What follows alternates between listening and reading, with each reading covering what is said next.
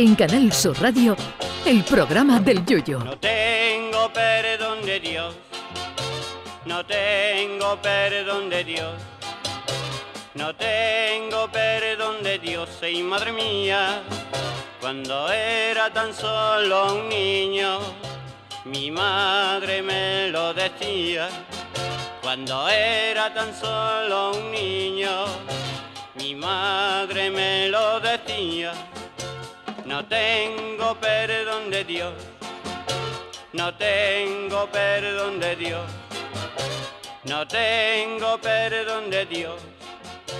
Perdóneme usted, madre mía, tengo yo un barquito velero que me queda en medio del duero. Tengo yo un barquito velero que me deja en medio del. Que el cine es una obra de arte cuando se hace bien, nadie lo duda. El problema es cuando el director mete la gamba y pretende que nos traguemos como cierto lo que sale en la gran pantalla.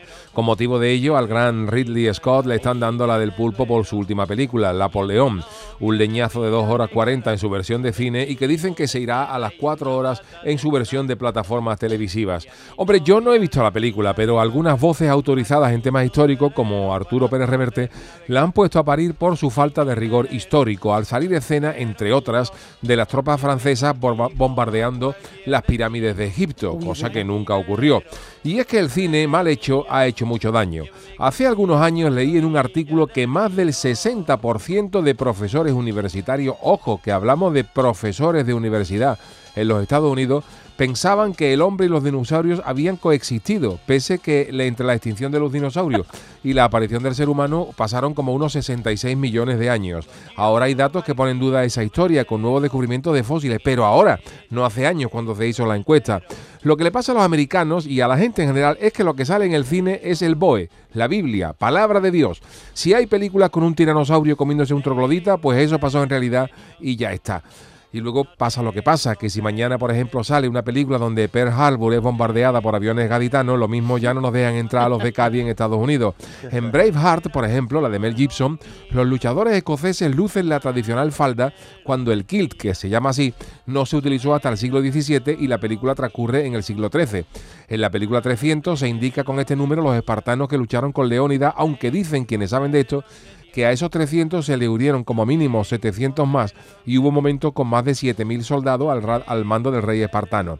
Pocahontas de Disney se idealiza como una historia de amor entre la joven india y John Smith, que tenía nombre de zapatilla deportiva, cuando en realidad la joven Pocahontas fue secuestrada por el capitán para presionar a su padre, jefe de la tribu, y nada de historia de amor.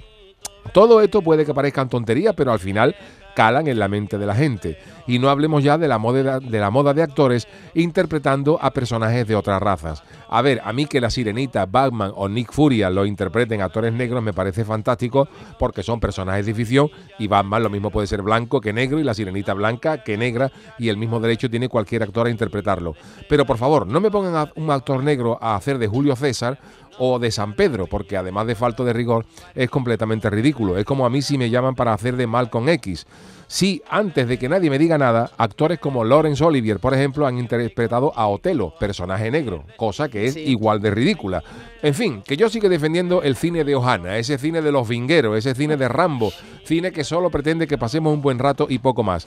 Que con la de Napoleón, por ejemplo, dado que el general francés era tan bajito, cualquier día nos lo presentan con la mano no metida en el estómago, sino en la abertura de los calzoncillos porque lo que le picaba era lo mismo que a los palomos de mi chirigota. Ay, mi velero, velero mío. Canal Sur Radio. Llévame contigo a la orilla del río. El programa del Yoyo.